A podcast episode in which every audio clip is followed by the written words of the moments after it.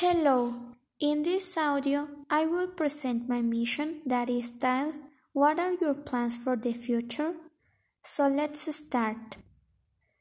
Tomorrow in the morning I will go to the dentist and then I will celebrate my mother's birthday. Tomorrow evening I will watch movies with my family.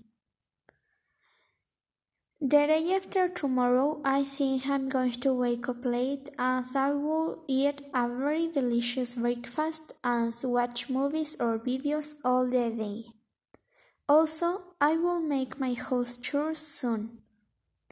Next week, I'm going to present my project to some fifth graders at the school.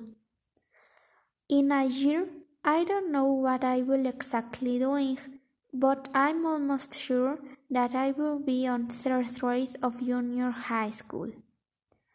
Thanks.